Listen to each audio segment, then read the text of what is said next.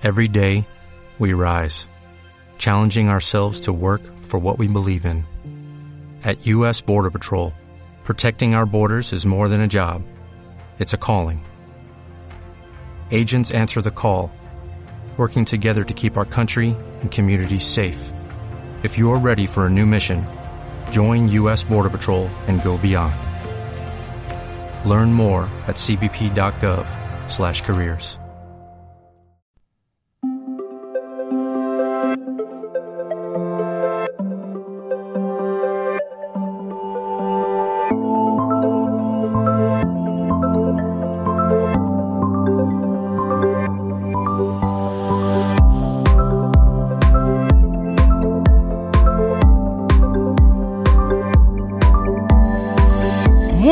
días, muy buenas tardes, muy buenas noches.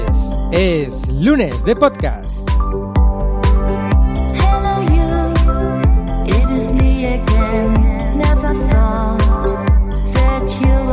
Sí, es lunes de podcast, lunes 30 de marzo.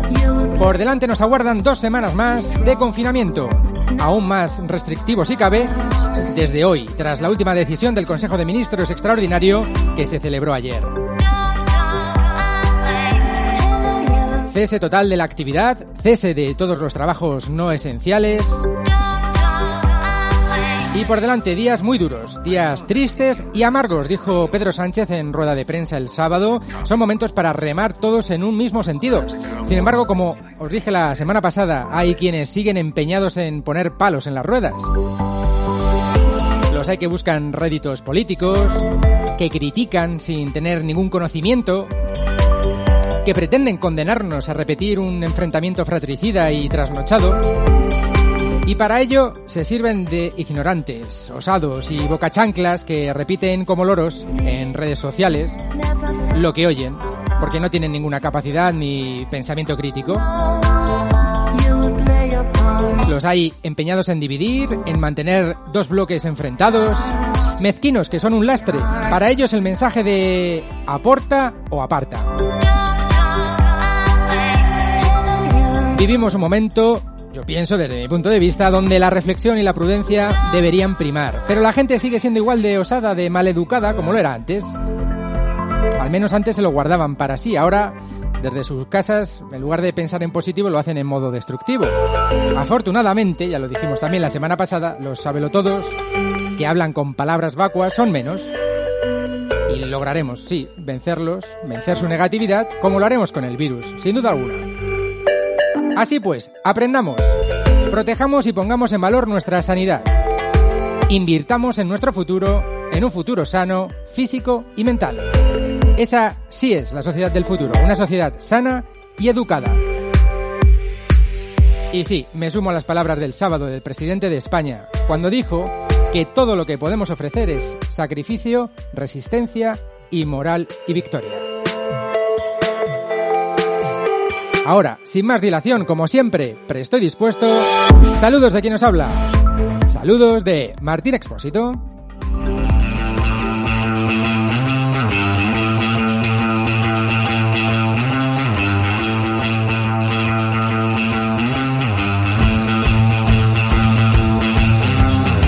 El príncipe París, maestro de la sabiduría, custodio de la Roma imperial, nos aguarda. Por cierto, en esta ocasión este título, el maestro de la sabiduría y custodio de la Roma imperial, se lo ha otorgado a Ignacio Monzón, el mismísimo Raúl Shogun, con quien también hablaremos hoy. Ambos nos iluminan el camino con su sapiencia. El primero hablándonos precisamente del siglo de las luces. Sapere aude, atrévete a saber. Podría ser nuestro lema. El de Raúl, sin duda. Lo mismo se pone al frente de Shogun Salamanca, cual enciclopedia humana de los cómics, lo sabe todo.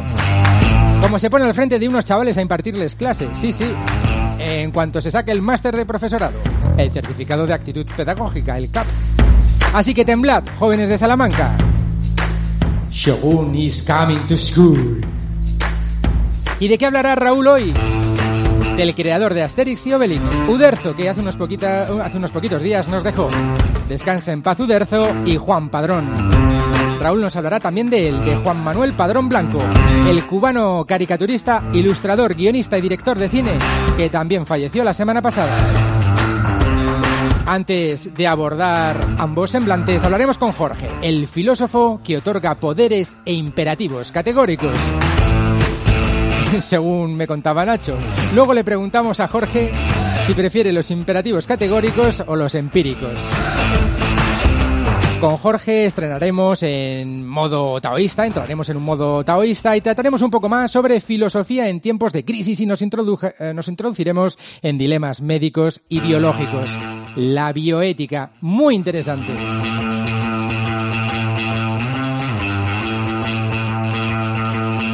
Es un tema que le propuso a Jorge, sí, el mismísimo Álvaro Ibáñez, albi de microsiervos.com. Con él hablaremos de otro dilema. En el avance de la exploración espacial, ¿vale todo? Incluso a costa de nuestro planeta. Más satélites, más lanzamientos, aunque con ello estemos entorpeciendo la observación desde la Tierra. Bueno, como veis, muchos temas, muchos, asuntos por descubrir, junto a los más grandes, y nunca mejor dicho. Porque en este programa, por primera vez, vamos a tener el micro abierto para que todos puedan participar. Por eso estoy nervioso y por eso me trastabillo tanto. Todos juntos. Con una invitada especial. ¿He dicho una invitada especial? Sí, sí. No os lo perdáis. Comenzamos. Saludos desde el cónclave de la oscuridad, el hipismo y la cafeína. Era así, ¿no, Nacho? Comenzamos. Loscrononautas.com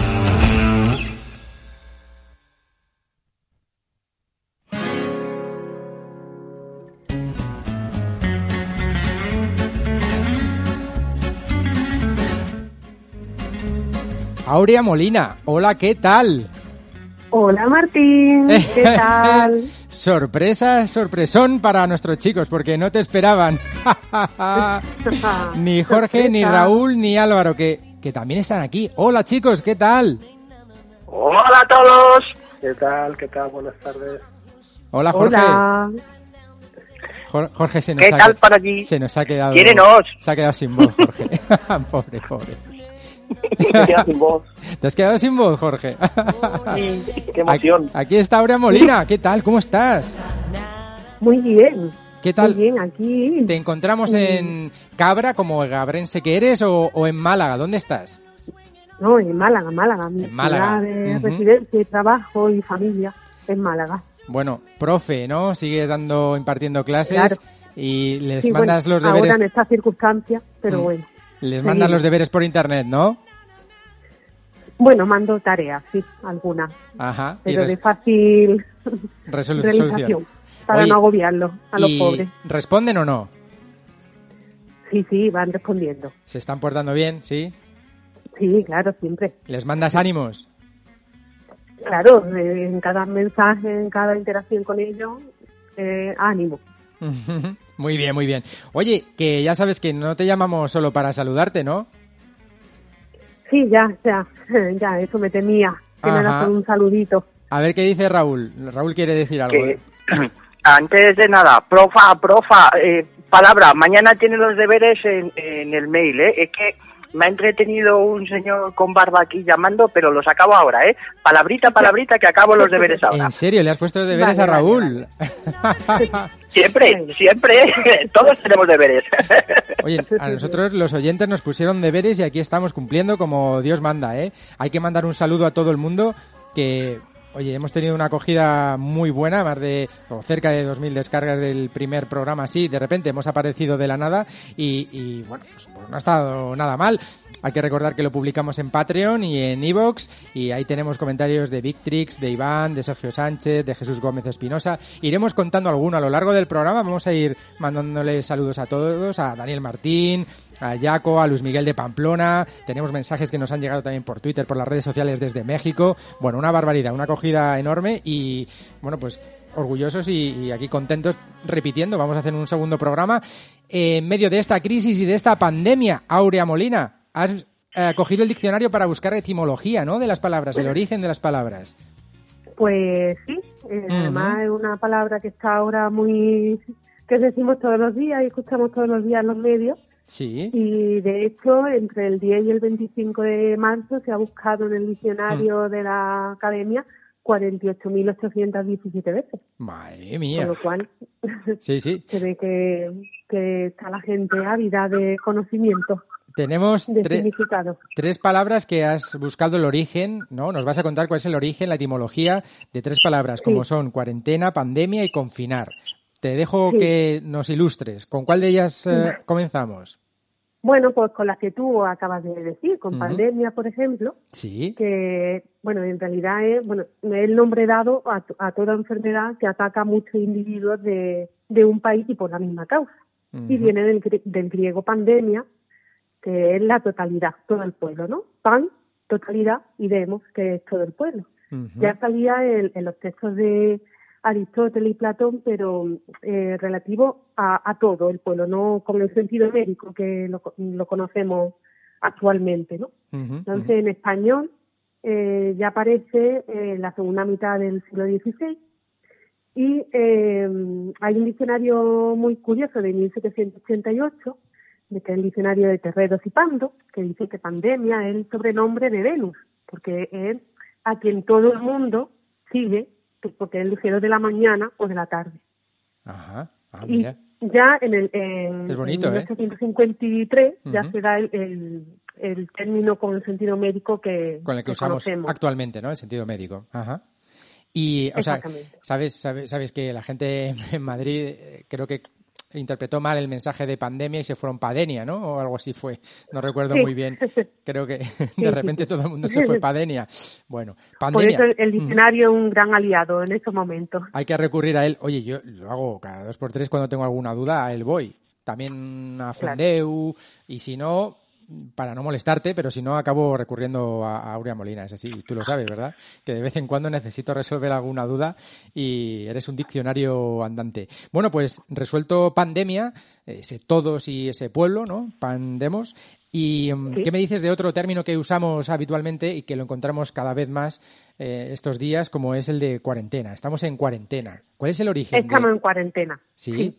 Eh, bueno, en su origen eran 40 días, pero hoy se define simplemente como aislamiento durante un periodo de tiempo, que no tiene por qué ser cuarentena, aunque es cuarentena. Raúl se ríe. 40 días encerrado en casa. ¿Cómo lo ves, Claro. Raúl?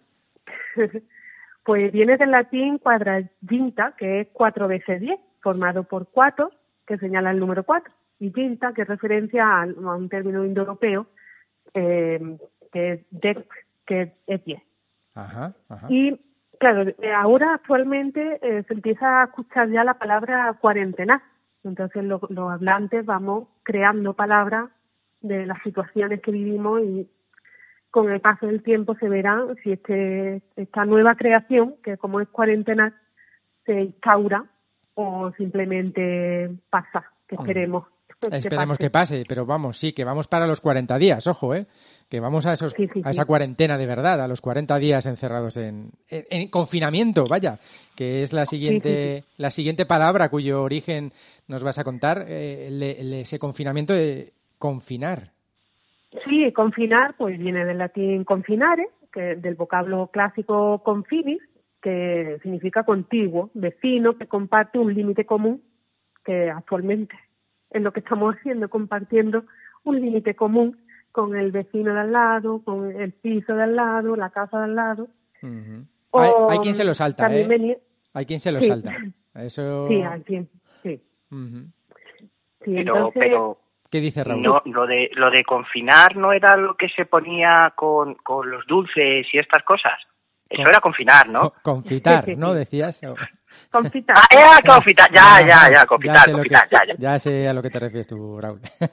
con, con, con, con este, este valor que estamos viviendo ahora mismo, con el valor de relegar y encerrar dentro de unos límites, ya aparece en el siglo XIII. Ajá, desde el de, siglo de XIII. confinar, por ejemplo, tenemos palabras derivadas como final o afinidad o definir, que, que, en fin, que son palabras como más, más amables que En confinar. Sí, aunque tampoco es, es un término amable, ¿no? Es decir, compartir eh, los límites. Tampoco, no, no es desagradable la palabra, aunque realmente lo sea. Es un poco desagradable Claro. del confinamiento. Claro, claro. Bueno, pues muy interesante. Aure, no te marches.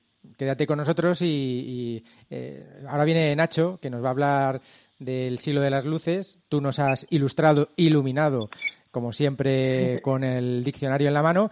Vamos a ver qué es lo que nos cuenta Nacho. ¿Te parece bien? Venga, estupendo. Siempre Venga. un placer escuchar a Nacho. Pues no te marches y continuamos en los crononautas. loscrononautas.com Martín Expósito.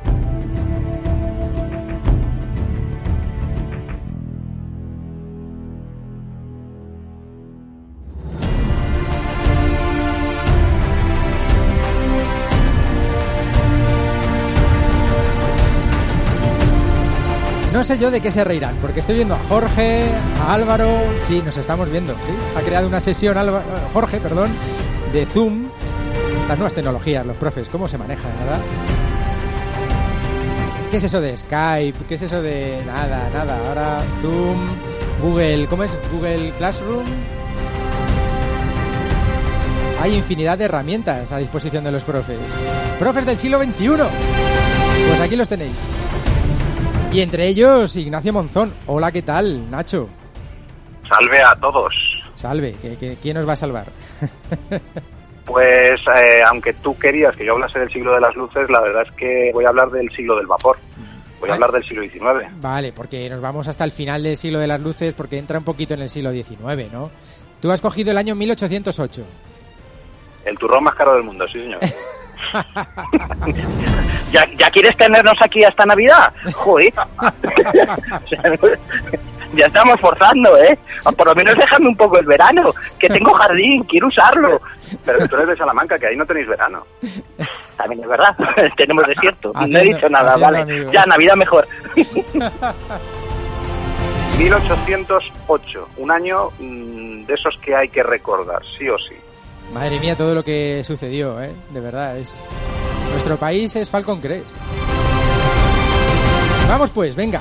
1808.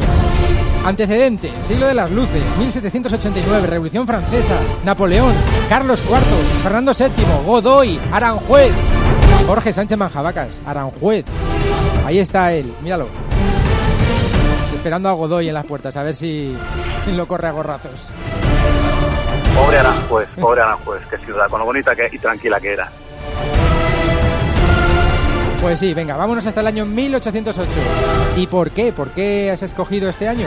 Jor- eh, Nacho, cuéntanos.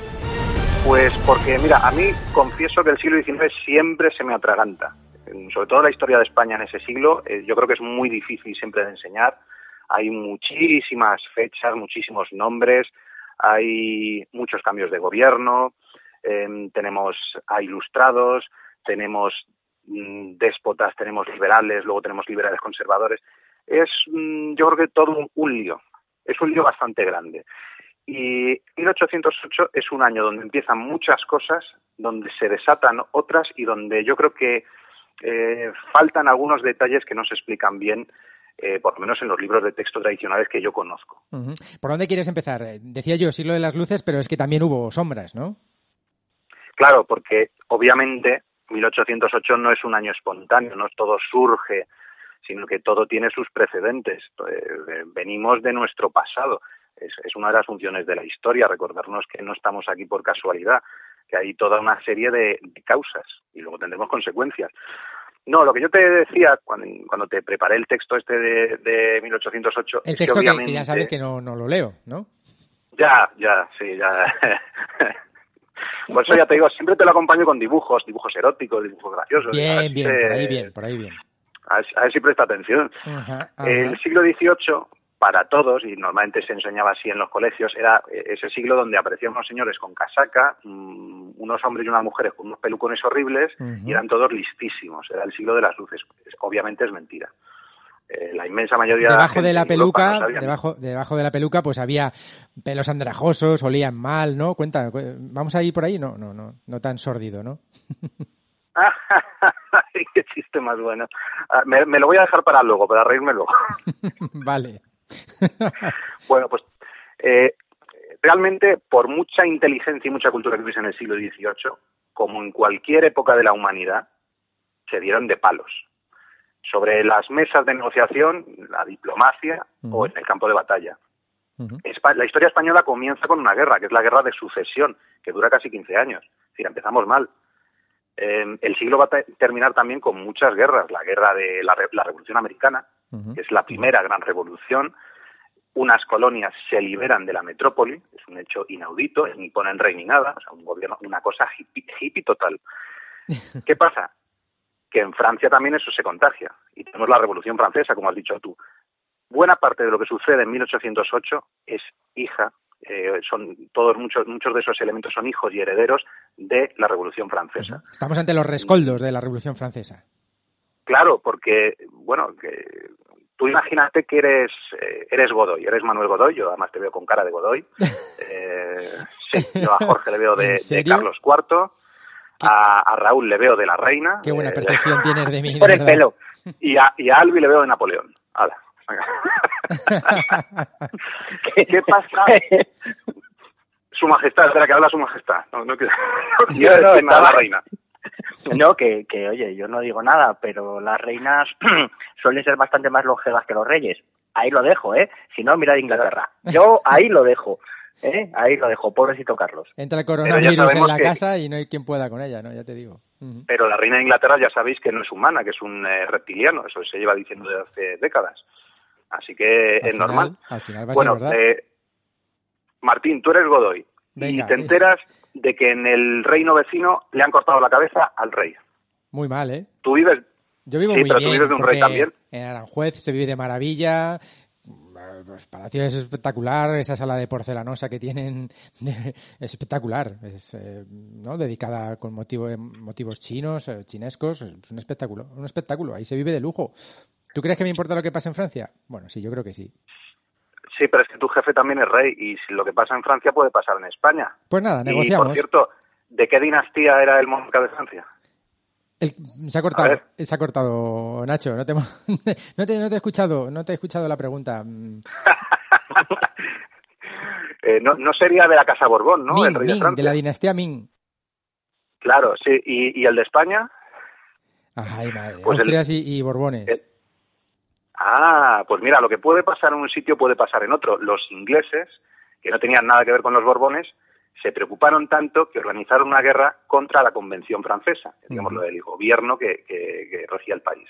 ¿Qué hizo España? Ya lo vimos en el capítulo de Godoy, apoyarle. Tú lo apoyas, tú se lo dices a Jorge, Jorge dice que sí, que por supuesto, que con orgullo y satisfacción que se envíen las tropas, Raúl dice que por supuesto, que también.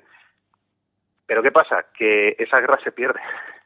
Ya. Empieza en 1793 y en 1795 los franceses revolucionarios están invadiendo la península. Claro, pero vamos a ver, que- pero eso, eso, bueno, invaden la península, pero porque les dejamos, ¿no? Al final teníamos un Sí. enemigo común, que era Inglaterra, y dijimos, bueno, nos estamos peleando por- con Francia, pero al final Francia y nosotros tenemos un mismo enemigo, que es Inglaterra. Entonces nos aliamos y vamos contra Inglaterra, pero vete aquí que hay, un elemento exacto. que es Portugal, un elemento díscolo, que dice que, que no, que eso de ir contra Inglaterra no, ¿no? Eso, eso es lo que va a pasar después. Eh, Godoy va a pactar con Francia, mm, van a tener ese enemigo común que es Inglaterra, tenemos el primer tratado de San Ildefonso en 1796 y empezamos el siglo con guerra.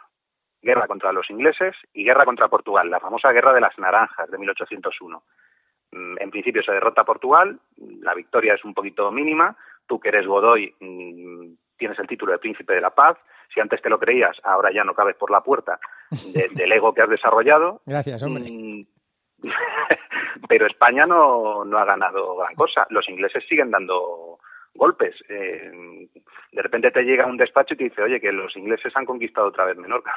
Uh, Vaya, que nos están hundiendo los barcos. pero si hemos vaciado todos los hoteles, ¿qué me estás contando? claro. Jorge eh, sigue de caza, entonces no se entera de nada, la reina está enfadada y Albi está eh, disfrutando porque, porque está su reino no se lo han tocado, el tuyo sí. Joder, de Vale, verdad, ¿qué ¿eh? hacemos? Pues hacemos, eh, firmamos un tratado, un de tratado. Ujú.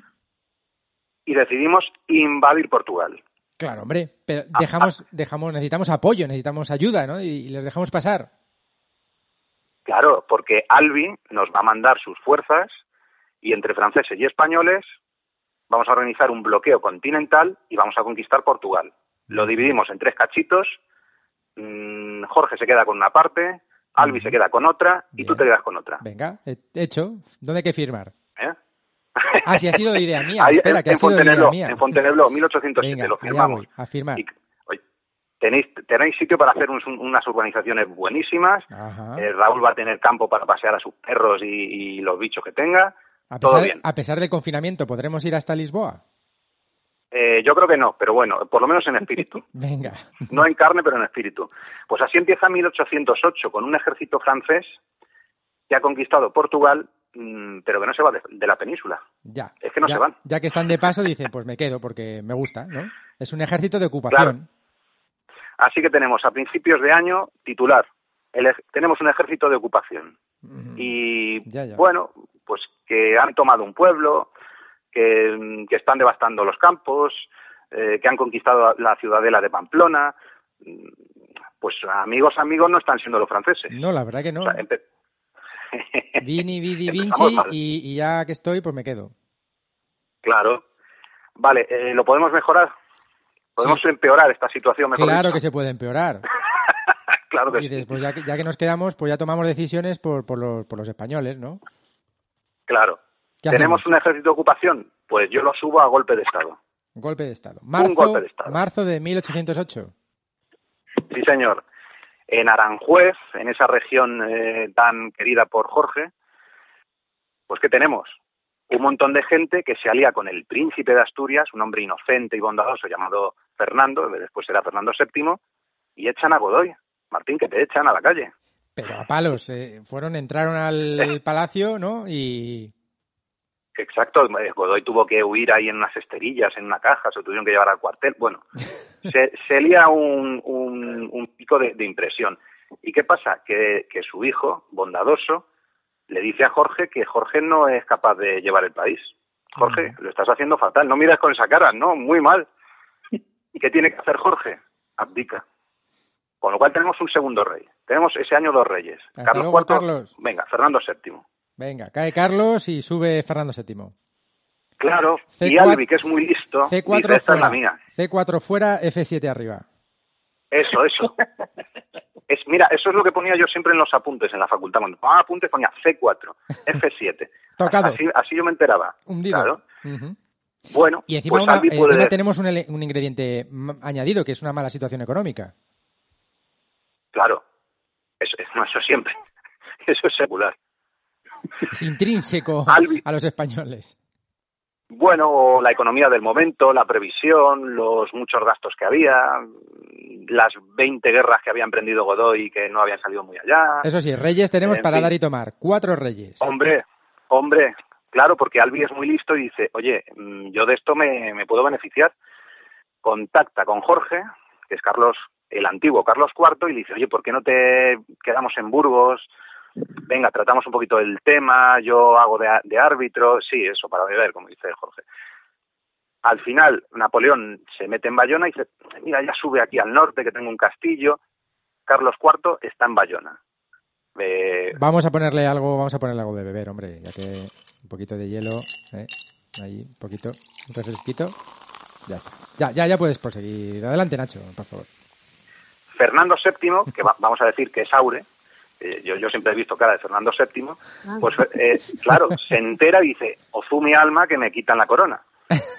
Claro, mi, mi padre está en Bayona protestando. Pues le van- me van a quitar la corona, van a liberar a Godoy y, y- y- y, vamos, a mí me mandan al paredón. ¿Qué hace? Se va a Bayona.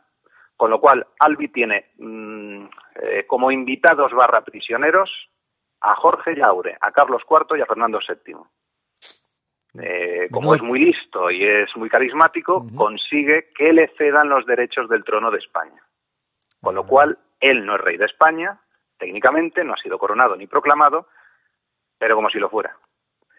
Y como pasaba por allí un señor llamado Bonaparte, de nombre José, que, que casualmente era su hermano, Sí. le dice, oye, como no tienes ni oficio, ni beneficio, ni ocupación, pues mira, te voy a mandar a España y ya que estamos, pues claro, te, te, te mando como funcionario, como rey.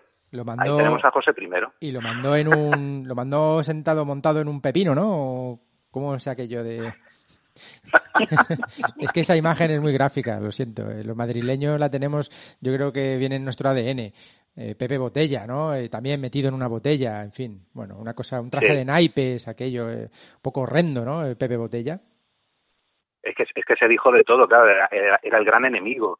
Eh, venía de una dinastía nueva, eh, su hermano era no rey, era emperador de los franceses, estaba conquistando prácticamente todo, todo, toda Europa central y occidental.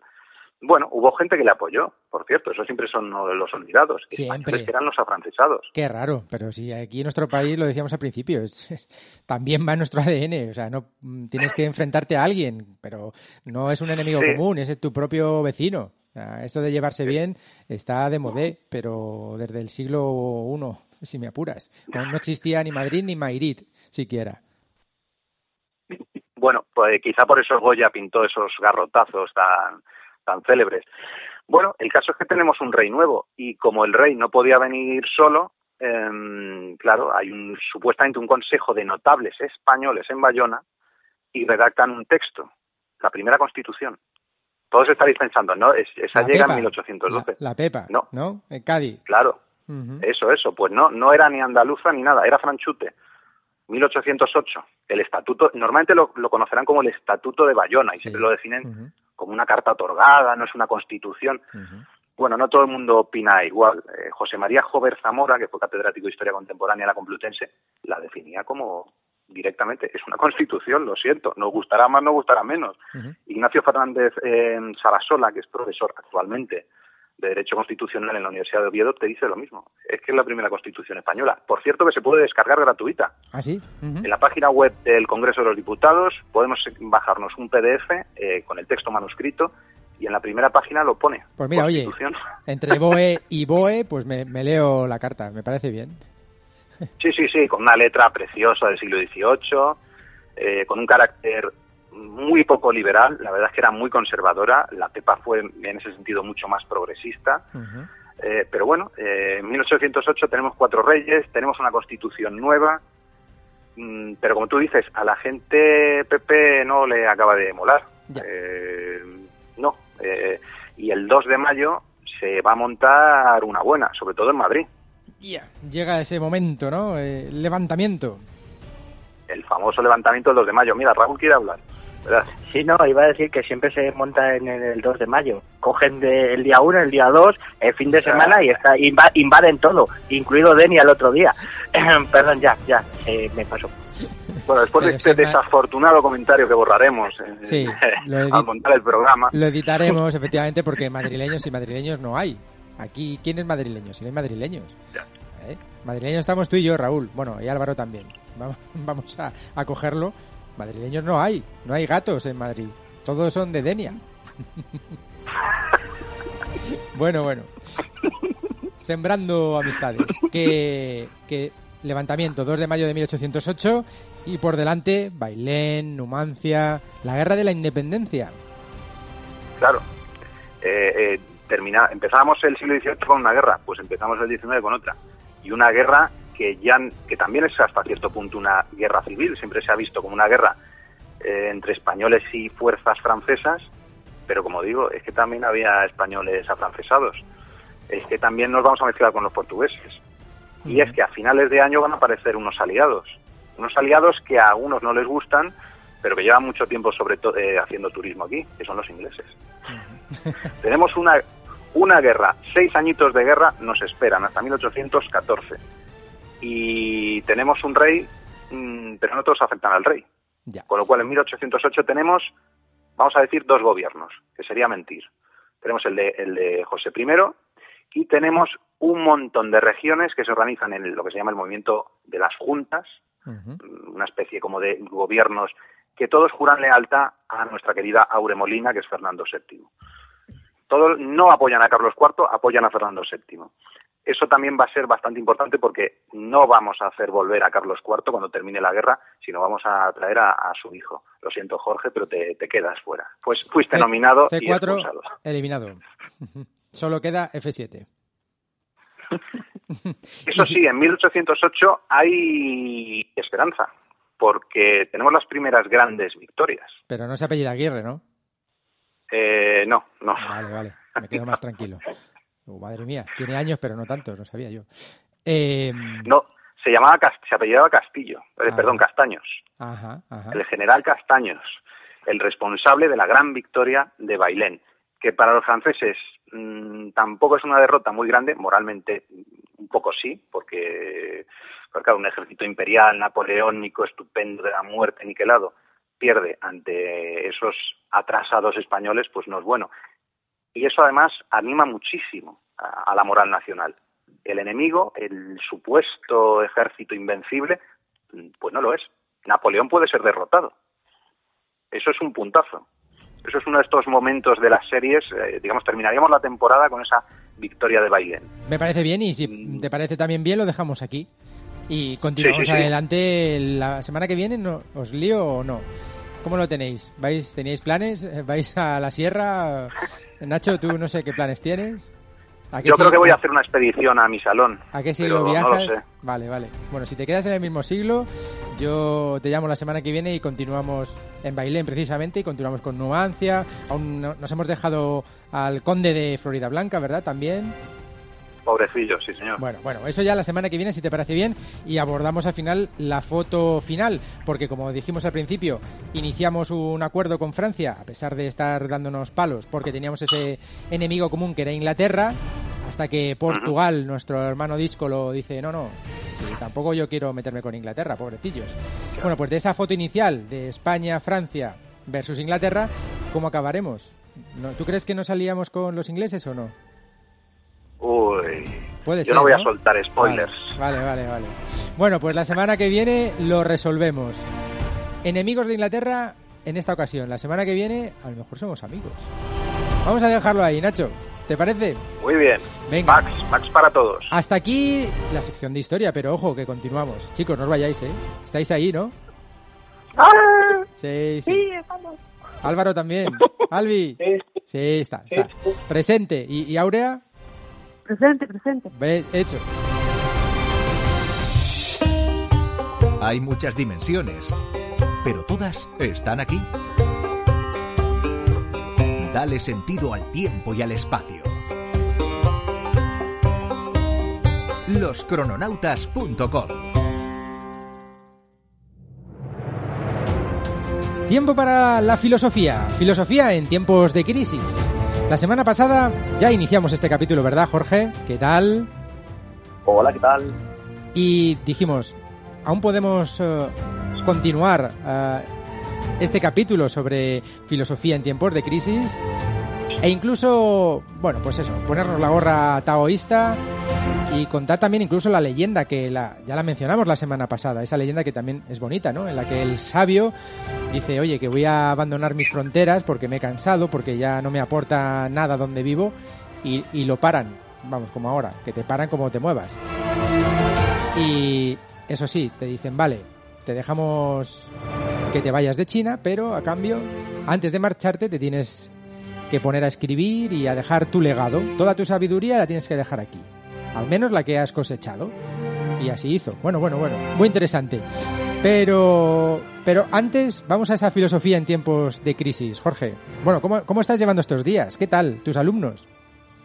Bien, a ver, con, con las rutinas típicas de, de un docente teletrabajando, pero, pero como dije la semana pasada, están respondiendo bastante bien, cosa que me alegra. Y nada, pues haciéndolo, haciéndole la espera también como Aure un poquito más llevadera, dándole ánimos, viendo que está el alumnado que tiene menos recursos, ayudándole también con el apoyo que necesitan, porque es una realidad. No todo el mundo tiene un ordenador ni internet en casa, entonces hay que ingeniárselas para, para que no pierdan ellos tampoco el curso ni el tiempo. Bueno, pero no me digas que móvil no tienen, ¿eh? Que móvil seguro que tienen y pueden... Dicen, no, ordenador no, no, pero WhatsApp lo controlan de maravilla. Pues nada, mándale los deberes por WhatsApp. De hecho, conozco yo a una profe a la que le, le escriben por Instagram. Esto es real, totalmente real. Los alumnos le escriben por Instagram. Le mandan los deberes y me apuráis incluso hasta por Instagram. No, por favor, hombre. Pues oye, a lo mejor sí, a lo mejor es la forma de llegar a ellos. ¿no? Me parece una tontería, pero si el objetivo es que aprendan, a lo mejor recurriendo a, a sus a, sus plazas, ¿no? A esas plazas que fue cuando, comenzamos en los cronautas, empezamos hablando de esos lugares comunes donde la gente hablaba y intercambiaba eh, su día a día, que hoy ya poquito. A las ágoras. Las ágoras, pues hoy ya son discotecas, son Instagram, son otros espacios distintos. A lo mejor yendo a, esas, eh, a esos escenarios es donde logras llegar a los alumnos. Bueno, quién sabe, yo lo dejo ahí. En fin, el caso es que herramientas hay mil, también las hemos mencionado, hay un montón de, de herramientas que pueden usar tanto los profes como los alumnos. Y bueno, el cole de, mi, de mis peques han hecho hasta vídeos, no, no te voy a decir un TikTok, pero, pero sí, en cualquier momento hacen uno, seguro. Y les han mandado ánimos a los chavales, o sea, que están los profes muy involucrados y en tiempos de crisis, lo que hablábamos la semana pasada, ¿no? La, la imaginación, pues a veces es un plus añadido al conocimiento y, y en este caso, bueno, los profes se las están viendo y no deseando, sino que están buscando esos recursos para llegar a los profes, a los alumnos, y lo están consiguiendo, como tú, Jorge. O sea que, bueno, oye, chapó por vosotros, ¿eh? Y por Aure también, que seguro que hace cosas muy chulas, como siempre ha hecho. Aure siempre. Bueno, Aure ha, Pues, intento, lo intento. ha generado más de un uno y dos y tres y cuatro y cinco titulares en los medios por, por iniciativas que ha puesto en práctica con sus alumnos. Eh, por ejemplo, cuéntanos alguno, Aurea. Uh. Por ejemplo, el storytelling. Bueno, Yo recuerdo pues- un storytelling, ¿no? Que Puedo contar el último, que fue el año pasado que hicimos un desfile de modelos con las escritoras de Las Sin Sombrero, con Ajá. todo, todas las pertenecientes a esa generación tan olvidada porque coincidió con la generación del 27. Ujú. Entonces, pues montamos un pase de, de modelo en el salón de actos de la delegación de Málaga con todos los alumnos durante varios meses trabajando con las biografías de todas ellas, con eh, reproduciendo el, el vestuario de la época y cada uno subía, hacía un pase, subía al escenario, decía quién era y leía su obra. Entonces quedó bastante bastante bien. De hecho, eh, me he encontrado posteriormente alumnos que ya no están en nuestro instituto y a raíz de eso se han metido en agencias de modelos y están encaminando su, su futuro por ahí. Pues es lo que hablábamos, ¿no? Al final, si utilizar los recursos atractivos para los jóvenes que se lo encuentran en su día a día para que ellos aprendan, pues ya no solo están viendo un pase de modelos, evidentemente, están viendo y están aprendiendo eh, figuras que de otra manera se las habrían impartido diciendo, pues su nombre fue este, año de nacimiento, año de muerte y esta es su biografía. Claro. Y, y esta es su obra. Y te relatan un- una obra detrás de otra, la obra literaria, la obra artística, y al final, pues repites como un papagayo y de esta manera ah, adquieres los, los conocimientos viéndolo y practicándolo, ¿no? Y siendo tú el protagonista, en definitiva.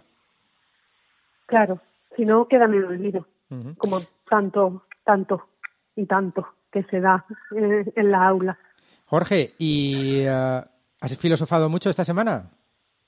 Sí, de hecho todos los días tenemos videoclases y esta semana hemos estado hablando sobre el amor y la muerte en bachillerato, hemos estado hablando sobre la libertad y la voluntad en, en cuarto de la ESO y en primero también. Y estamos con pequeños fragmentos y como citas que nos hagan pensar un poco en tiempos de crisis también desde la clase porque decías tú que la utilización de recursos nos ayuda a explorar nuevas áreas, pero también los conocimientos de siempre, que han estado siempre ahí, y las, eh, las ideas que nos han ido acompañando a lo largo del tiempo, pues eh, convertidas en su lenguaje o convertidas en sus vehículos de conocimiento, pues nos ayudan también a, a volver al pasado y al, al conocimiento, a la sabiduría que siempre ha estado ahí. Hay dos grandes temas o que se me vengan ahora a la mente relacionados con este confinamiento en el que estamos, ¿no? Es el tema, el gran tema que has abordado con tus alumnos esta semana, como es la libertad. La libertad, eh, eh, yo recuerdo en Estados Unidos, cuando yo era joven, allá por el siglo pasado, eh, una de las actividades a las que nos invitaron a participar fue una visita a una cárcel. Y algún padre o algún oyente que nos escuche, madre mía, ¿cómo llevas a unos chavales a una cárcel? A una cárcel para niños, niños que eh, habían cometido actos atroces o matar a un padre, a una madre o a, un, o a algún hermano. Y era una enseñanza también para nosotros. Al final yo de allí salí con una sensación de agobio y a la vez de, de- apreciar la libertad. ¿no? Yo creo que al final también esto nos va a servir un poco para apreciar la libertad. Es verdad que algunos solo piensan en quiero salir y voy a emborrachar con mis amigos a discoteca, ¿vale? Es el pensamiento primitivo de, del Homo sapiens más, más, lo más básico que hay, pero en un nivel superior es apreciar la libertad, el hecho de poder salir a la calle, ir donde tú quieras, ir a darte un paseo a un Exacto. parque, montar en bici, salir a correr. Ese, ese momento, mm, yo creo, debería ser una de las enseñanzas después de todos estos días y saber apreciar eh, esos momentos. Y luego otro tema, por no ahondar más en la libertad, que podríamos hablar sobre ello, Jorge, podrías ilustrarnos al respecto. Otro gran tema es el que planteaba Albi, ¿no? El tema de la bioética que estamos viviendo, pues ahora en los hospitales, había una polémica, ¿no? Porque en Holanda eh, decían que como nosotros eh, en España estábamos atendiendo a, personas ancianas en, en- en las UCIs, ¿no? Es decir, como apartada a los ancianos y ya total van a vivir ¿qué? dos o tres años más y les vas a, a cuidar como a una persona que tiene por delante 30 años más de vida, ¿no? Bueno, pues eso nos lleva también a reflexionar al respecto y, y- decir, oye, pues es una actitud deplorable, ¿no? Al final los médicos tienen que salvar la vida, da igual las circunstancias. Sin embargo, sí se están planteando estas situaciones ante, ante el gran volumen de enfermos que tienen que atender, ¿no? Son dos grandes temas que, pues, que también nos, a- nos invita este tiempo a reflexionar al respecto, ¿no? Y, y sobre la condición humana. Son, son muy interesantes. Exacto, y está la postura más reactiva, lo que has dicho tú al principio, que sería incluso la más irracional, la persona que incluso decide saltarse el confinamiento, que ya se han visto algunas personas que lo hacen público y se regocijan de ello.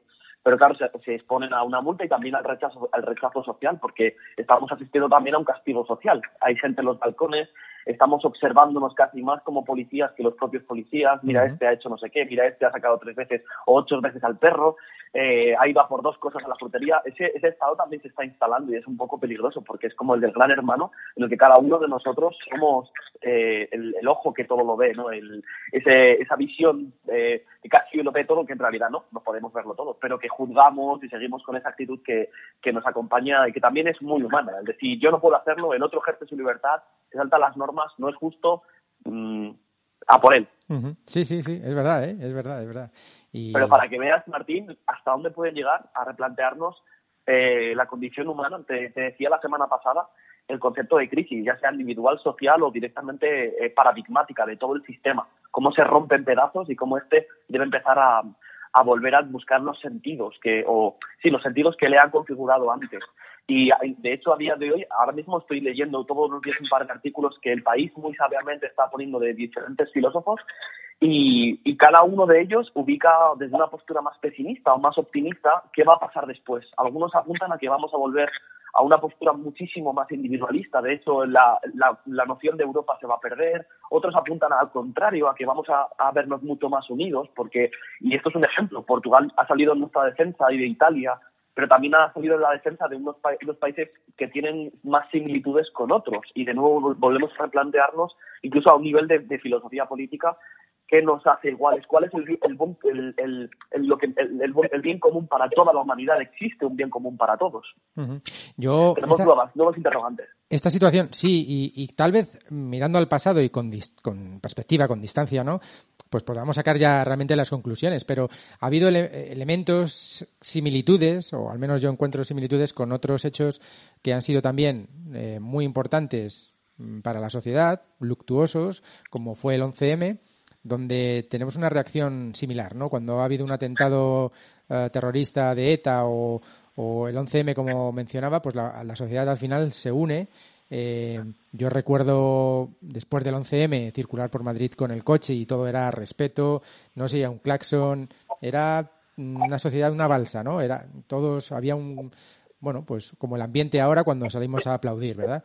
Pero conforme van pasando los días, incluso ahora, incluso ahora, Ayer, por ejemplo, ya pude percibir una actitud de, enfrentamiento entre dos vecinos, ¿vale? Y seguramente no es un caso único, sino que en más comunidades esto se está dando. Gente a la que le molesta que algún vecino ponga música. ¿Por qué? Por lo que sea. Muy alta, porque han estado una hora poniendo música. Es decir, eh, yo creo que al final el ser humano es como es, de manera individual y de manera colectiva, y al final nos vamos a comportar igual conforme pase el tiempo. Es verdad que al principio hay una unidad, hay una solidaridad, pero conforme pasa el tiempo, el que no lo es, no, no va a seguir siéndolo, no va a haber, no se va a transformar por incluso aunque el hecho sea eh, realmente una ruptura con respecto a lo que venía viviendo, al final que la persona va a seguir siendo igual, ¿no? A lo mejor es muy pesimista verlo de esta manera. También es verdad que los jóvenes, y es la parte positiva, yo creo que ellos sí, que son esa savia nueva, que serán los que sean capaces de aprender y de transformar. Ahora, esa transformación no la vamos a vivir ahora, la veremos con el tiempo. Ellos están viviendo algo que nosotros no hemos vivido pero ellos sí que tal vez aprecien pues esa solidaridad, esa convivencia con los vecinos, ese esfuerzo añadido, ese sacrificio que, está haciendo la sociedad, independientemente de actitudes, como decimos al comienzo, pues de gente que, bueno, pues que cuya actitud es deplorable. No lo sé, no sé si volveremos a vivir esto. Es verdad que eh, a mí me recuerda aquella situación de- del 11M en la que al principio, pues, oye, la sociedad todos a una, pero conforme fue pasando el tiempo ya empezaron las especulaciones, si este fue el que puso la bomba, si no fue este, y ya volvemos al plano político, a enfrentamiento social, dos bandos, y acabamos en la misma situación en la que estamos ahora, ¿no? Que al principio todos a una y ahora estamos ya politizando el, el hecho económico-social que estamos viviendo. Pero bueno, es verdad, al final. Pero es bueno, ¿eh? Que, que yo creo que paremos el ritmo que llevamos de vida y que nos, hace- que nos haga reflexionar un poco la, que, que no hemos podido. Estamos metidos en un ritmo diario que nos impide reflexionar sobre nosotros y nuestra vida. Sin, lugar a duda, y de, y de hecho, pues eso, a, a día de hoy podemos estar, eh, comentábamos antes de iniciar que hay quien está por aquí, como Raúl, con 15 cajas de cosas pendientes, hay quien está leyendo cosas que no se podían, escuchando, parándose, en definitiva parándose, porque es verdad que mucha gente está perdiendo sus trabajos, pero también estamos recuperando ese tiempo perdido que muchas veces era el tiempo que posponíamos. Y aunque tu visión sea- sí que sea en parte pesimista, también tiene parte de realidad. Somos eh, seres individuales pero también colectivos. Nos gusta pertenecer a un grupo de personas, pero queremos permanecer en nuestra autonomía, no queremos que nos toquen lo que es nuestro. Y esto también se ha ido argumentando a lo largo de, de- de los, de los años y diferentes filósofos lo han ido, lo han ido proponiendo. Pero bueno, si nos quedamos con la última gran crisis, que era la que hablábamos la semana pasada, después de las guerras mundiales, Sí. eh, se ve esta, este positivo y negativo de, de- de todo. Los avances científicos que se hicieron en la, en la Segunda Guerra Mundial y posteriores, eh, filósofos de la escuela de Frankfurt, que no es que tuviera una escuela física, porque todos tuvieron que, que emigrar a Estados Unidos por, por, los, por los nazis, Qué como buenas, Adorno, qué- Horkheimer. qué buenas salchichas. Perdón, Qué perdón, ese es un momento extendido, De momento de to- que estaba, Eh, estaba Adorno, viendo a Raúl. Horkheimer, Habermas y demás. eh, vieron una cosa muy interesante y es que los logros de las eh, los logros de, de las guerras mundiales también eran las las condenas. La bomba atómica es una de las condenas pero sin embargo la energía atómica es uno de los logros. Así como algunas otras procesos de producción que se han ido haciendo, o así como la especulación de la lucha de clases, o el mayo del 69, o el ecologismo, que más o menos ahora empezaba a instaurarse dentro de, de nuestras sociedades con más fuerza. Ujú. Eh, incluso diríamos que la fuerza que han empezado a tener los colectivos feministas, ¿no? iniciando un, eh, un señalamiento donde no estaban las mujeres, que por ejemplo podemos hablar de Marta Nussbaum o filósofas españolas como Amelia Valcárcel o Celia Morós. Eh, estos pequeños o pequeñas microcrisis no pueden compararse con lo que estamos viviendo a día de hoy, porque, lo, como decía al principio, lo cambia todo. Y sin embargo, hoy, que es la parte pesimista que también apuntabas tú, tenemos una especie de desvinculación entre lenguaje y verdad. Ahora mismo podemos escribir miles y millones de cosas, pero que, sean puras fake news, que sean eh, basura intelectual o algo que nos haga evadirnos de lo que la realidad es. Y la realidad es como se muestra en la ciencia, como nos muestra la técnica, como nos muestra los ingenieros y las ingenieras. Sin embargo, a día de hoy hay una especie de, discurso retórico y esto también es- se ve como resultado de, de la evolución de las extremas derechas en casi todos los países eh, europeos, pero también con las el, el comienzo de estas migraciones climáticas que empiezan a darse o directamente las migraciones que empiezan a darse en, en países en guerras civiles y cómo los países reaccionan de manera justo opuesta como debería ser solidariamente, no, protegiendo los recursos, no, esto es mío, aquí no, aquí que no entren. Entonces, a día de hoy nos encontramos con unas, pequeñas crisis acumuladas que no se han resuelto y sin embargo esta, que nos está, nos está cambiando todo, desde la forma de, de trabajar hasta la forma de relacionarnos con las distancias sociales o de seguridad o sanitarias, hasta la manera de entender la higiene o la manera de entender la higiene intelectual también. Entonces, mi pregunta final para este este momento es, eh, incluso la podría lanzar a todos los que estamos aquí, ya que estamos conectados, que cómo creéis que será el mundo que nos espera después de esto. ¿Creéis Venga, que Álvaro, mejor? ¿Creéis que ¿qué, será qué- peor? qué nos espera? ¿Qué vendrá ahora? Albi, Hombre, a ver, está complicado. A mí me han gustado mucho las comparaciones que habéis hecho porque en las redes estos días, que han escuchado algunas de ellas, cuando comparas eh, lo que sucedió en la Segunda Guerra Mundial eh, con la bomba atómica, había gente que decía lo que necesitamos ahora mismo es un proyecto Manhattan eh, mundial para encontrar la solución a este problema, ¿no? Simbolizando un poco que en aquella época el esfuerzo que, que se hizo en Estados Unidos para construir la bomba atómica, pues luego dio lugar a, al final de la guerra y a, y a partir de ahí pues a un desarrollo tecnológico de la de toda la energía atómica, ¿no? Eh, pero claro, la situación es complicada cuando cuando hablan de cifras y habéis mencionado atentados y, y tragedias enormes. En realidad, si te miras los números fríamente de hoy en día, que lo que está haciendo mucha gente también para encontrar modelos y todo eso, dices, en España ahora mismo es como si cada día hubiera 8, 9, 11 M's. Es como si hubiera eh, el otro día, como si en Estados Unidos y el resto de países tuviéramos un 11S cada día o dos. Entonces, las cifras son, son tremendas, ¿no? Eh, ¿Qué puede acabar saliendo? Pues si, si, conseguimos esa unidad, que todo el mundo reme juntos, eh, se compartir recursos, etcétera, pues a lo mejor será algo bueno, ¿no? Pero, pero eso todavía está un poco por ver porque lo que habéis mencionado antes sobre los políticos y cada país haciendo un poco lo que lo que cree que es mejor solo para él, pues se está dejando ver, ¿no? Y eso cuando cuando en matemáticas se analiza eh, la gente que trabaja con teoría de juegos, analiza esos juegos de cooperación y de y de y de luchas que hay a veces. Todos sabemos que lo lógico es cooperar, es la forma en la que en la que todo funciona, pero claro, en la práctica el que no coopera tiene una ventaja. Si algún país hoy se guarda sus respiradores, sus mascarillas, su etcétera, eh, estará mejor preparado para la siguiente. Entonces, tienes ahí esos dilemas de, de relaciones que pueden ser complicados, ¿no? Sí, sí, está claro. Y eh, quien no invierta en sanidad, estamos viéndolo. Al final, eh, ¿por qué se toman estas medidas de confinamiento? Pues porque el sistema sanitario es incapaz de asumir el volumen de infectados y de atender y de que la gente al final se recupere. Si tuviéramos eh, dos veces el número de hospitales y el número de UCIs disponibles, pues podríamos asumir el doble de, de personas infectadas y tal vez se habrían tomado o no ciertas medidas al final, pues habría que invertir ahí y todo apunta a que ya, como algún, algún- alguna opinión, ¿no? También he escuchado estos días, al final ya no se trata incluso de armamento militar, sino de armamento sanitario, de tener las suficientes mascarillas, respiradores, eh, UCIs, eh, es decir, la infraestructura preparada para poder asumir eh, y cada vez parece que es o va a ser más habitual poder encontrarnos con un virus que nos pueda afectar. Y ahora, eso sí que ha cambiado en nuestra sociedad, o por lo menos nos va a hacer cambiar a los más pequeños seguro. Y es que hay un miedo con el que no vi, que no veíamos, ¿no? Que no y ahora ya sí, ahora lo hemos vivido, con lo cual trataremos de poner remedio, sí o no. Pues ahora los políticos serán los que decidan dónde se invierte la pasta, pero eso sí, habrá que votarlos. Sí, pero fíjate que una cosa muy curiosa que, que se ha visto y se está viendo país por país, que cuando llega el momento de la verdad, al final todo el mundo sucumbe a que esto lo tiene que solucionar la ciencia.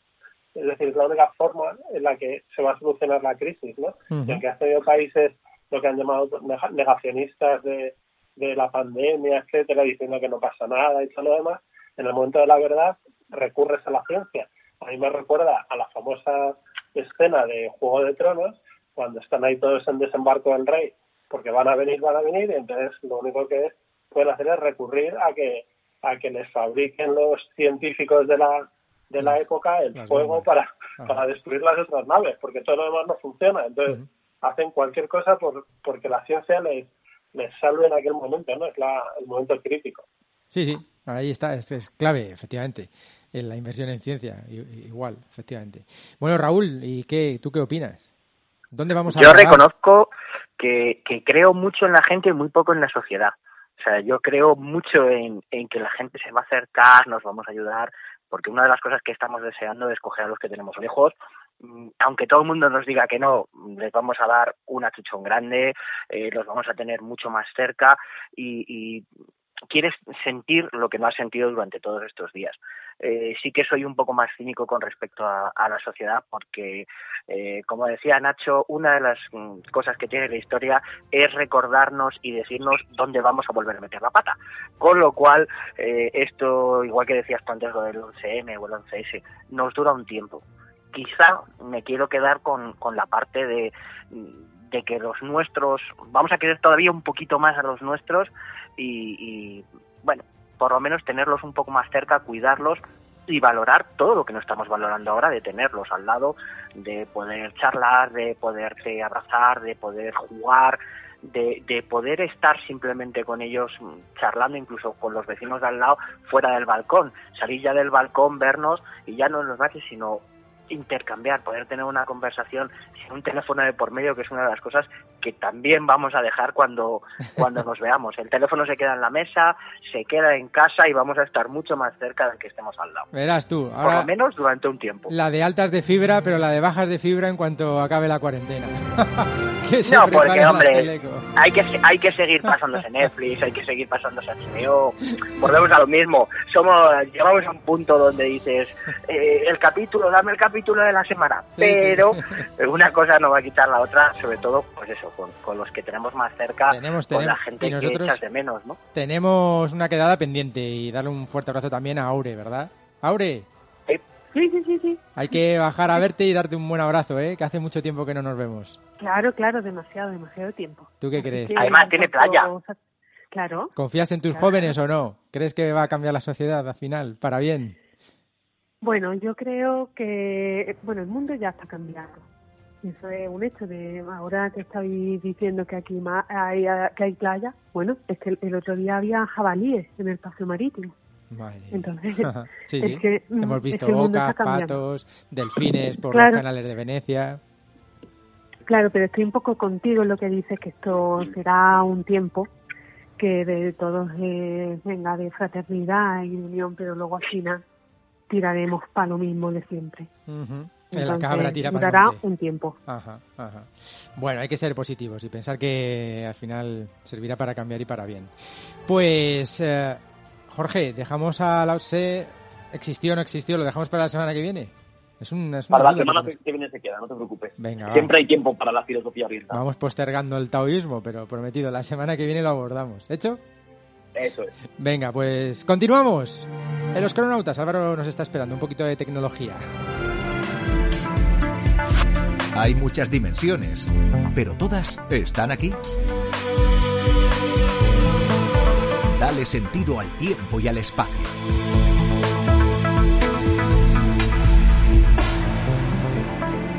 Loscrononautas.com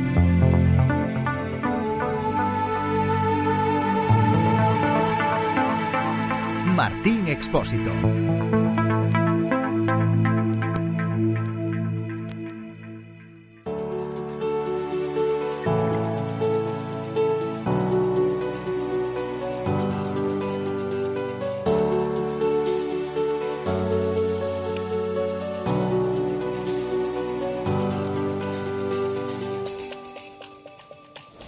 Vamos a por ese espacio dedicado a la ciencia, la tecnología, teniendo siempre como referencia microsiervos.com. Álvaro, Albi, ¿qué tal? ¿Qué tal estamos? Pues muy bien, aquí divagando, ¿eh? haciendo algo que no habíamos hecho, que era abrir los micros y estar todos juntos, así charlamos y vamos aportando más al programa si cabe, aún más si cabe. Sí, además resulta muy entretenido, ¿eh? Sí, O sea, bueno, bueno. A ver si opinan lo mismo nuestros oyentes. Y mm, hablabas tú de la ciencia, ¿verdad? De- y de la inversión en ciencia. Pero nos planteas un, un dilema, un- nunca mejor dicho, eh, ese aspecto tal vez negativo. Estamos inundando nuestro planeta de, satélites, pero a la vez comporta, bueno, pues, o entraña ciertas dificultades en la observación de nuestro espacio exterior. Sí, esto es, lo- esto es una situación que ya eh, viene tiempo, hace tiempo que se ha empezado a ver, eh, y la verdad es que es una especie de efecto colateral de algo interesante, que es lanzar satélites de comunicaciones y ponerlos en órbita para que tengamos mejores conexiones de internet y funcionen un montón de cosas, pero claro, al tener tantos satélites en órbita, pues resulta que, que nos están un poco, digamos, contaminando el cielo, de modo que por la noche, pues los astrónomos han empezado a quejarse de que cuando están haciendo observaciones, pues muchas veces estos satélites se les están cruzando por delante y les estropean el, el trabajo, ¿no? Sí, porque además requiere pues una cierto, bueno, pues que no haya eh, la luminosidad, eh, pues de todo. O sea, al final está pasando delante de ti un objeto, tú estás tomando imágenes o estás tratando de ver el comportamiento de algún astro y al final tienes una motita ahí y ya no sabes qué es, ¿no? Y resulta que es un satélite o, o la propia Estación Espacial Internacional que para ellos es un gran riesgo el, el poder colisionar con alguno de estos objetos porque, bueno, para nosotros parece que están flotando a una velocidad ínfima. Mira qué despacito va, pero en realidad van a, a cientos de miles de kilómetros por hora, ¿no? Sí, sí, va muy rápido. Eh, hombre, puedes organizar un poco el tráfico en esas órbitas eh, para que no se no colisionen no estén eh, demasiado cerca. De vez cuando ha habido algún problema también con eso. Pero ahora mismo el problema es básicamente con la red de satélites de eh, llamada Starlink, que es de la gente de SpaceX, de Elon Musk y compañía, eh, que empezó hace unos cuantos años a plantear que iba a poner en órbita pues un montón de satélites. Cuando hablo de un montón me refiero a cientos, miles y decenas de miles de satélites. Es decir, que- relativamente más pequeños de lo normal, pero para cubrir todo el globo, de modo que hubiera comunicaciones de Internet eh, por todas partes, ¿no? Eh, Si ya, si ¿Qué ya han lanzado, si ya han lanzado unos cuantos, eh, vamos, que, pode- que, que ha podido lanzar 100, 200, 300, pero me estás diciendo que aún le quedan por lanzar más del doble o del triple, ¿no? Que su plan es tener 1.500 satélites orbitando la Tierra. Sí, sí, el ahora mismo eh, lanzados hay unos 360 más o menos eh, en los últimos dos años, es lo que han lanzado, operativos hay algunos menos porque siempre se tienen algunos como respaldo y todo eso, eh, pero el plan es llegar a unos 1.600 para el año que viene y a la larga, eh, digamos que ya tienen permiso para, para llegar a 13.000, que era el plan original, e incluso han pedido una ampliación para tener 42.000 satélites ¡Qué barbaridad! ¡Qué barbaridad! Pues son muchos, son muchos, son pequeñitos, pero son muchos. Y aunque el 42.000. firmamento pues es muy grande, eh, lo que se está observando y se empezaba a ver cuando comenzaban los lanzamientos es que cuando los cohetes Falcon, que, que son esos tan chulos que hemos visto todos en algún vídeo, que salen, despliegan los satélites y luego vuelven y aterrizan, eh, así como por arte de magia, ¿no? En plan muy peliculero. Sí. Eh, pues cuando esos satélites se despliegan, eh, lo que hacen es poner, colocarse en una órbita que está en torno, pues hay varias órbitas distintas, pero entre 300 y 1300 kilómetros más o menos es lo que se está usando, es lo que se llama la órbita baja de los satélites. Eh, entonces cuando se despliegan, pues son muy, muy visibles cuando nada más salir del cohete, porque están todos juntos, entonces claro, forman una especie de fila, lo que llaman el trenecito de satélites, que si, uno se fija por la noche y coincide que ese lanzamiento, esa órbita pasa por ahí cerca y demás, eh, pues es que los ves claramente, ¿no? Si utilizas ya unos unos binoculares, eh, se ve mucho se ve mucho mejor, ¿no? Ujú. Eh, entonces, claro, ¿qué sucede? Cuando tú tienes a un astrónomo que está haciendo una fotografía de las estrellas, de galaxias, nebulosas, etcétera, esas fotografías utilizan lo que se llama una larga exposición, es decir, aprietas el disparador de la cámara, eh, esperas un rato, que pueden ser minutos, horas o incluso días, eh, y luego terminas la toma. Entonces, cuando luego eh, revelan esas fotografías, que hoy en día son digitales, ¿no? Pero digamos que al revelar esas fotografías lo que es todo lleno de rayas que te cruzan la imagen, que son los satélites que han pasado por delante, ¿no? Entonces, bueno, ¿se puede eliminar? Sí, lo- los astrónomos saben cómo hacerlo porque saben calcular que en esos momentos pues no se tenga en cuenta cierta información de esas zonas, pero claro, al final es un trabajo extra y una contaminación eh, lumínica que no desearían tener, sobre todo cuando examinan eh, objetos estelares muy delicados, ¿no? Las observaciones de los agujeros negros más lejanos y galaxias lejanas, pues tienen que, que ser muy precisas, ¿no? Entonces, cualquier objeto que te pase por delante, pues te estropea el trabajo de días, ¿no? Entorpece la labor, por, por lo tanto, de los científicos, de los astrofísicos y mm, qué solución podemos encontrar. Es decir, hacer satélites más grandes o lanzar menos satélites o lanzarlos a otro punto de nuestro espacio como la Luna y que orbiten la Luna y de esta manera no incordiar eh, observaciones desde la Tierra.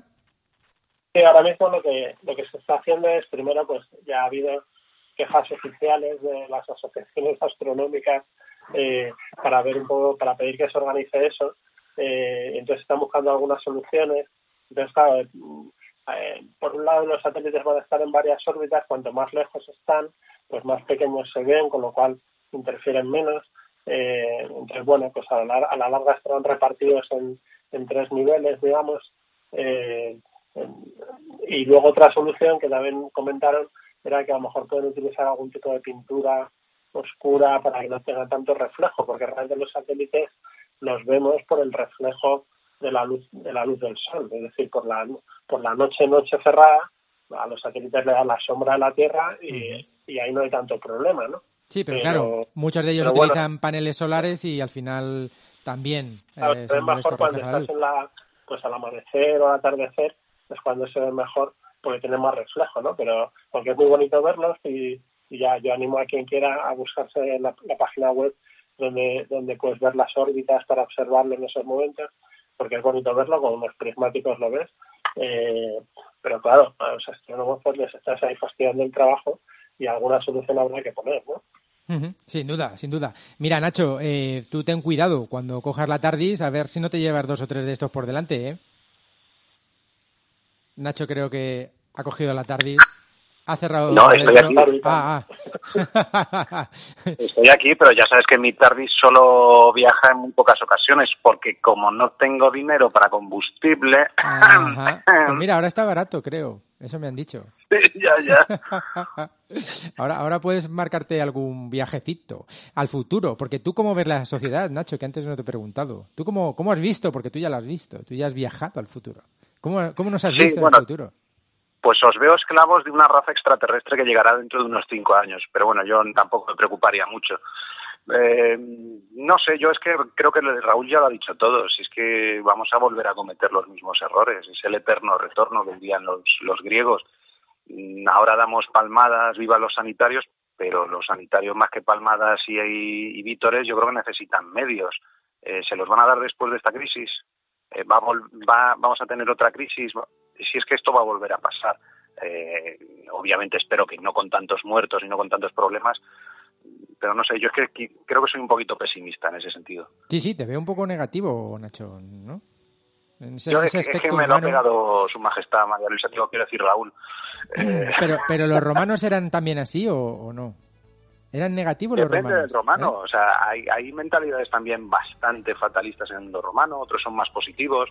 Eh, yo creo que Jorge está pensando ahora mismo en las meditaciones de Marco Aurelio, que desde luego no siempre son, bueno, depende de a quién le preguntes, la mejor medicina para una depresión. Pues Marco Aurelio, bueno, depende de cómo lo tomes, te puede hundir en la miseria o te puede crear, yo que sé, un, un tipo de filosofía, la filosofía estoica, una manera de enfrentarte a la vida eh, un poco como la de los vulcanianos de Star Trek. Mira, esto es lo que hay, hay que asumirlo y asumiéndolo mm, ya eres un poquito más dueño de ti mismo y de la situación. Correcto, el estoicismo que también está un poco de moda, ¿no? Está, se ha puesto un poco de moda en los últimos tiempos y eh, al final es eso, admitir, bueno, eh, que lo que te pasa, te pasa y, y ya está, y no, no hay más, ¿no? En fin, eh, bueno, vamos a dejar aquí el espacio de tecnología que nos espera Raúl, que tiene la oreja... ¿Cómo tiene la oreja, Raúl? Te estoy viendo. Sigue el móvil pegado a la oreja, ¿no? Sí, sigue el móvil pegado a la oreja. No, te decía que yo solo me despido con una frase que utilizamos el otro día en el blog y que a todos eso sonará, que era un señor llamado Spock que decía el bienestar de la mayoría supera el bienestar de la minoría o de uno solo. Mm. Con lo cual, si todo el mundo hiciera eso, eh, a lo mejor nos iba mejor, ¿no? Pues sí. Eh, ¿Verdad, Jorge? Sí, sí. Es así, es así. Es así. Bastante mejor. Sí, pero ya sabemos lo que lo que dijo el Capitán Kirk en Star Trek 3. A veces el, min- la- el bienestar de uno solo supera el bienestar de la mayoría. Sobre todo si es él. Eh, perdón, depende del episodio. Esto. que por Yo lo digo por ya que estamos. No, no, ya que estamos, mm, echarle todos un vistazo a Picard porque os va a gustar mucho con respecto a esto. Sí, sí, sí. La sí. serie está Ahí muy lo bien. dejamos. Sí, sí, sí, sí, sí. Mal de mucho con solo de tontos también, ¿eh? Ojo, ojo, cuidado. Eh, un abrazo, Álvaro. Continuamos adelante. Si buscas una máquina del tiempo, nosotros la tenemos. Loscrononautas.com. Más barato y cómodo que un DeLorean.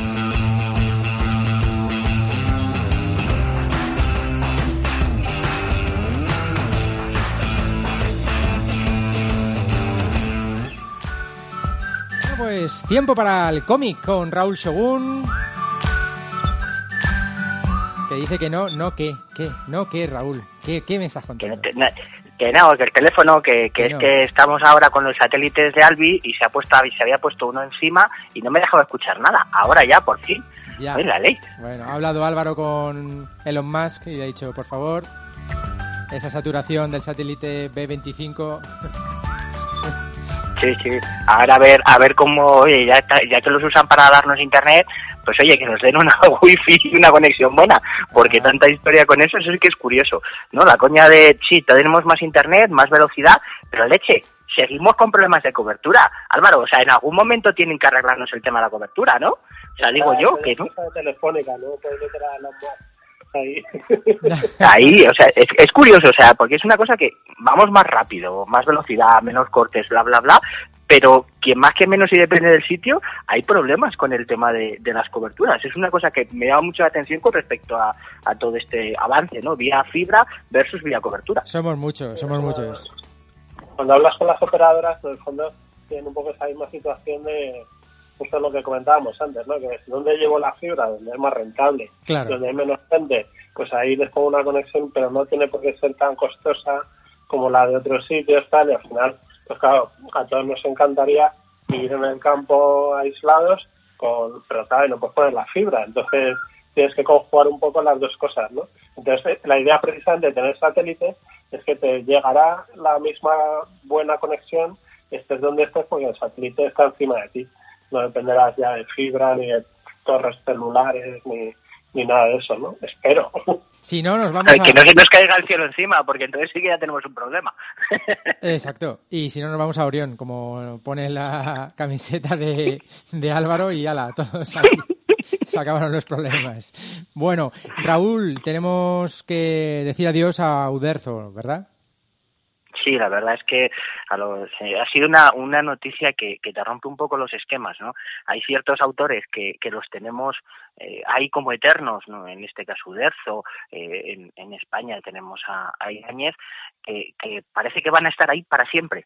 Da igual la edad que tengan, porque te has quedado con la imagen que de la primera vez que los viste, aunque tuvieran 60, 70, y, y crees que van a ser eternos, que van a estar ahí, y la verdad es que nos, mm, nos hemos quedado un poco huérfanos, sobre todo muchos que hemos eh, aprendido a, leer, a disfrutar, incluso a conocer el ecologismo gracias a Asterix y Obelix, por ejemplo. Ujú. Asterix y Obelix, que no es eh, su única obra, ¿verdad? Eh, y como bien decías, parece que eh, han vivido con nosotros y parece que van a convivir hasta que nosotros eh, fallezcamos, ¿no? Y de repente eh, te das cuenta de que no. Eh, son clásicos, son han formado parte de nuestra vida, pero los creadores, claro, eh, estamos hablando del año 1959 en la revista Pilote, ¿no? Donde se publica Eso por primera vez Asterix y Obelix. Lo mismo pasó también cuando falleció Stan Lee, ¿no? Piensas que son personas, bueno, pues que van a vivir toda, toda la vida y cuando llega el momento de decir ha muerto Uderzo, ¿no? Pues mm, parece que se cae un mito, pero ojo, ya había dejado, había dejado el legado de Asterix y Obelix, ¿verdad? Claro, que es que en- encima es eso, ¿no? Porque ha estado eh, con toda esta crisis y, y toda esta locura, estuvo en boca de todos porque hay un, con el tema del coronavirus apareció en Asterix en, en Italia un álbum ya fuera de los de, de los de Uderzo que se retiró mm, a los 80 porque dijo, mira, hasta aquí hemos llegado, mm, yo creo que ya va siendo hora de que, de que lo haga otro, que a diferencia de Tintín Eh, siempre quiso que, se continuaran, se hicieran más álbumes, más historias diferentes. El tema del legado de Ergué siempre ha sido muy recto, nunca ha permitido hacer más historias de Tintín hasta, esperemos, que dentro de no mucho que se habla que, se liberarán derechos y, y, habrá un nuevo Tintín, pero mientras tanto ha seguido habiendo eh, algunos muy divertidos. En, en octubre apareció el, el último, eh, Asterix en Italia está en boca de todos por el coronavirus que, aparece allí.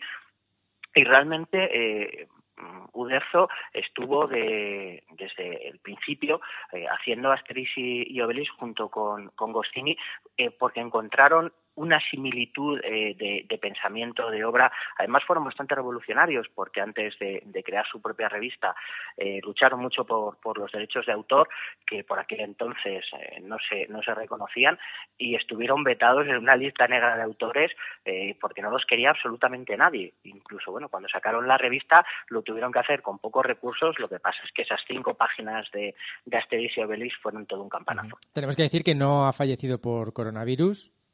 No, un ataque, un ataque al corazón. Llevaba con bastantes años con, con problemas cardíacos. Eh, tampoco se puede decir que haya vivido el hombre mal, porque así como datos curiosos, eh, tiene una de las mejores colecciones de Ferraris que se conocen. Eh, es un, un, capricho que se ha ido dando con, con, los años. Supongo también porque su, su origen, siendo bastante, bastante humilde, le ha costado mucho eh, conseguir ese éxito eh, comercial y poder vivir de, de, su obra versus lo que querían sus padres, que es que fuera una estrella. Ya sabes, el típico chauvinismo este de es comercial, es comercial.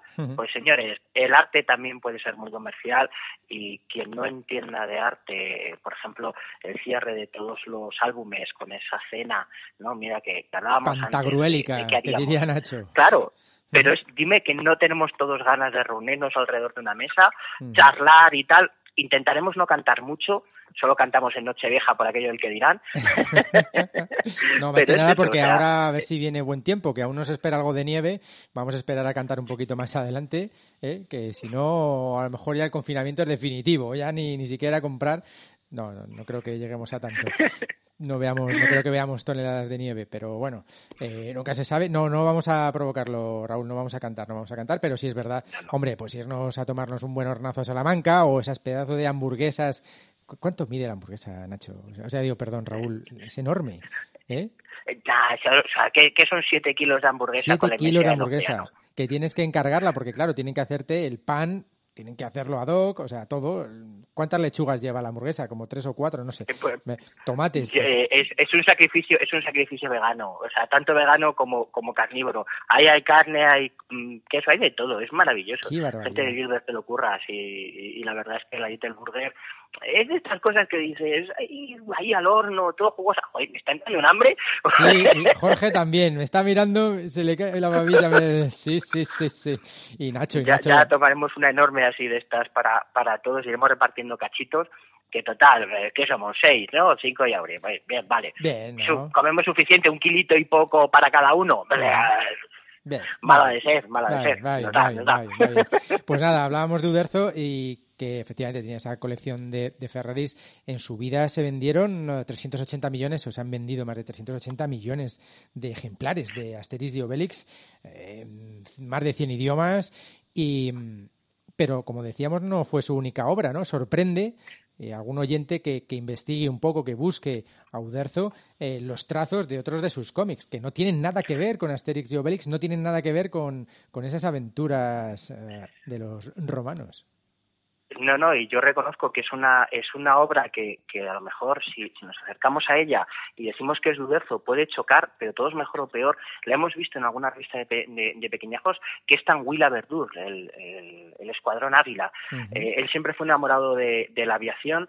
Eh, en este caso son unos álbumes, eh, pues, aviones, cazas, aventuras eh, en el aire, pero a diferencia del tono más caricaturesco que, que, que vemos en Asterix y Obelix, aquí tenemos acción, tenemos realismo, eh, tenemos aviones eh, directos, incluso, bueno, con, como dato también muy curioso, buscando, el propio Uderzo tenía su propio caza restaurado, funcional, en su casa, de tanto que le gustaron, wow. con lo cual ahí vemos el, el empeño. después también se ha seguido el, el de Tanguila Verdur. Yo reconozco que, el- que, junto con, Charlier eh, hizo auténticas virguerías, porque qui- quizás sea uno de los mejores guionistas que, ha tenido el, el cómic franco-belga. Eh, realmente te atrapa. Son, son tebeos que, igual que Asterix y Obelix, eh, entra cualquier chavalillo, lo, lo leemos todos, sale el nuevo número y vamos todos como, como auténticos locos a ver qué hay. Que yo reconozco de la nueva tirada, mm, es un momento de releerse el papiro de César en vez de Asterix en, en Italia, pero Tanguila Verdur es este cómic que, que descubres porque un amigo te lo deja o lo ves en una revista y descubres todo lo que supone eh, el- la aviación, eh, porque tenemos muy, muy idealizado a- a- al varón rojo, lo que supuso los biplanos y, y esa aviación primigenia. Sin embargo, la evolución en la Segunda Guerra Mundial de toda la aviación eh, hasta a día de hoy, con, con mi querido SR-71, eh, es todos esos avances, esos cambios, mm, lo que suponía luchar unos contra otros. Eh, no es la, igual que aquí que, que tiramos eh, tanques o vamos con más ordenador, sin embargo, los cazas siempre han tenido un duelo como a espadas, ¿no? Muy siglo, muy siglo XIV y Uderzo lo supo trasladar a las páginas como nadie. Me apunto porque Nacho te la tira. Raúl dice que Asterix y Obelix es propaganda antirromana. Vamos a devolverle ese hippies de la Galia eh, que dice también Nacho. Nacho, apúntate Midway. Midway, brutal. O sea, ese momento de la historia, reconozco que lo he descubierto, ha pasado por mi vida, sin pena ni gloria a lo largo de mi vida, hasta que apareció la película, que la he visto varias veces. Y, luego me estuve empapando en enero, febrero, un montón de documentales sobre la guerra, sobre la Segunda Guerra Mundial en color.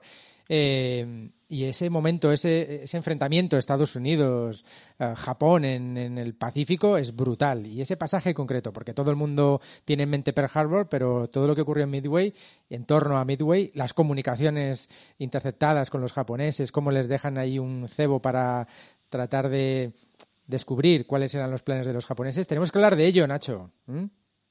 Sí, oye, yo, yo por mí encantado. Es ya mucho más hippie todavía, es un periodo de la, de la historia. Pero bueno, la tarde me pilla, me pilla aquí al ladito. ¿eh? Venga, además no requiere mucho combustible, con lo cual tardarás poco en llegar. Y, Con y- tal de no pagar, ¿eh? Con tal de no pagar Hombre, combustible para la tarde. Hombre, hombre. Pero, pero mira, me lo ha recordado porque efectivamente la obra de Uderzo en cuanto a, a aviones, pues sorprende, ¿no? Y además es un trazo muy peculiar el de los cómics de Uderzo eh, en estos, en estos cómics. Mm, también queríamos recordar la figura de alguien que nos ha dejado la semana pasada, que lo mencionábamos también al comienzo, muy brevemente si quieres también, eh, Raúl, como fue Juan Manuel Padrón. Sí, la verdad es que también ha sido eh, el mismo día que, que murió Uderzo. La verdad es que llevamos un- una temporada un poco regulera eh, que, que para muchos mm, quizá no, no les suena, pero ha sido eh, caricaturista, también ha sido dibujante, eh, ha sido director de, de películas. eh, Claro, es que ahora vemos y, nos cuesta en un momento determinado eh, ver y, coger mm, películas en, en otro idioma que no sea el castellano, ¿no? Pero si recordamos desde Los Tres Caballeros, eh, que siempre que cantaban en, en ese mexicano, ¿no? Aquí tenemos eh, las aventuras de Pillo Valdés, por ejemplo, eh, tuvo Quinoscopio con, con, el, con el autor de Mafalda, con, con Quino, que cantaban y, contaban algo muy diferente a lo que estábamos acostumbrados.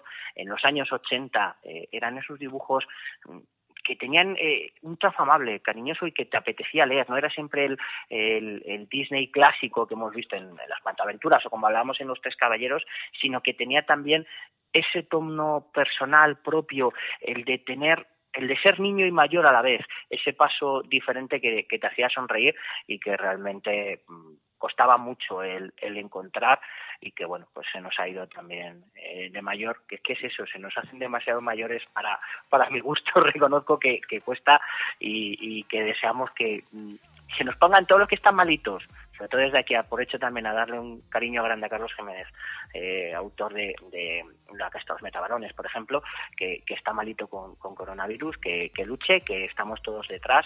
Eh, a todos los autores que además eh, esto les, les está costando mucho, el, tener que parar, el, tener que dejar de dibujar y estar preocupados también por nuestros mayores, que parece mentira, pero nos preocupamos aunque sea en la distancia y la comunidad del TV, aunque seamos también muy cafres unos con otros, queremos mucho esa- queremos mucho reverenciamos mucho a nuestros mayores. Ujú. Es una de las cosas que, que también vemos y, y- y se agradece, ¿no? Ahora cuidamos, nos llamamos de, oye, ¿cómo estás? Entre libreros, entre autores, y, y ahora la conversación fluye un poco más y hay que cuidarse, ¿no? Porque, bueno, que nos hacen mayores hay que disfrutar, hay que leer. Juan Padrón, eh, esperemos que recuperen cositas aquí en, en España, sobre todo el, el tema de Kino, que, que va a llamar mucho la atención para el que lo descubra por, por primera vez. Y con Uderzo eh, comentábamos eso, ¿no? El- el- la diferencia de Asterix y Obelix es fácil acceder a ello, pero sí que recomendamos eh, el, el darse una vueltita por, por algo diferente, con la excusa de, bueno, ya que estamos, vamos a darnos un, un paseo a ver qué hay. Eh, Tanguila Verdur van a descubrir aventuras como hacía muchísimos años que no van a descubrir, curiosamente teniendo 30 años los álbumes, ¿no?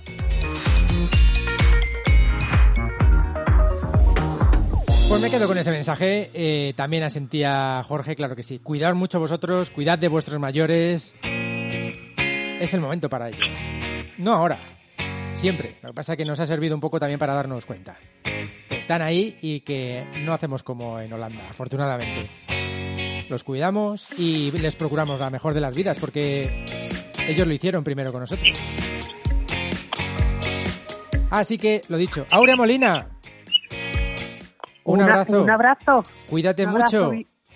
Y, y vosotros también. Un besito. Un placer haber estado con vosotros. Un besito para ti, para la Peque, para Marcos, que está ahí con un botanovirus, un diario, ¿no? Estás, está haciendo un diario de botánica. Sí, sí.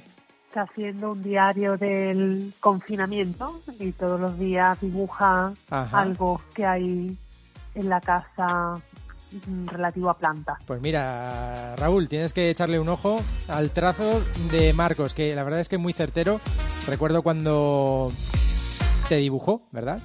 Eh, Aure, eh, la RAE, nada más y nada menos que Sí. la RAE. O sea, estamos hablando, por favor. ¿Dónde está tu silla, Aurea Molina? ¿Dónde está la silla? Hay que reivindicar una silla para Ah, Aure. la- Bueno, sí, yo siempre he dicho que me conformo con un taburetillo de estos de Ikea, de estos... Sí, con eso me conformo. Venga, No me hecho. falta el sillón. Pues nada, nada. En vez de letras, signo de exclamación o algo. Claro. Venga, hay que innovar, hay que innovar. En innovación, Nacho. Nacho propone hacer un programa de mímica, ¿es así, Nacho? ¿Por qué no? ¿A que, a que sería original? Desde luego. Sin duda alguna. Yo estoy, estoy en ello. Mira, mira, mira, mira, estoy en ello.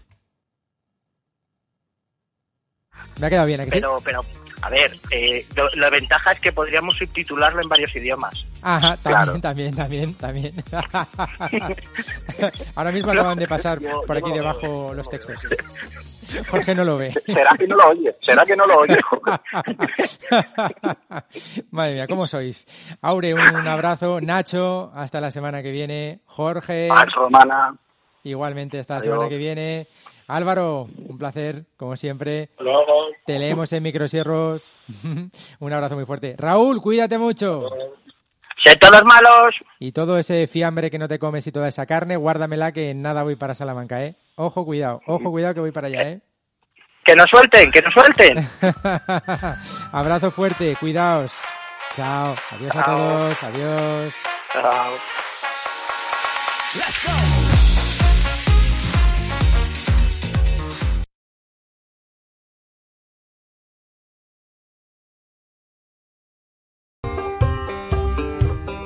Dale sentido al tiempo y al espacio. Loscrononautas.com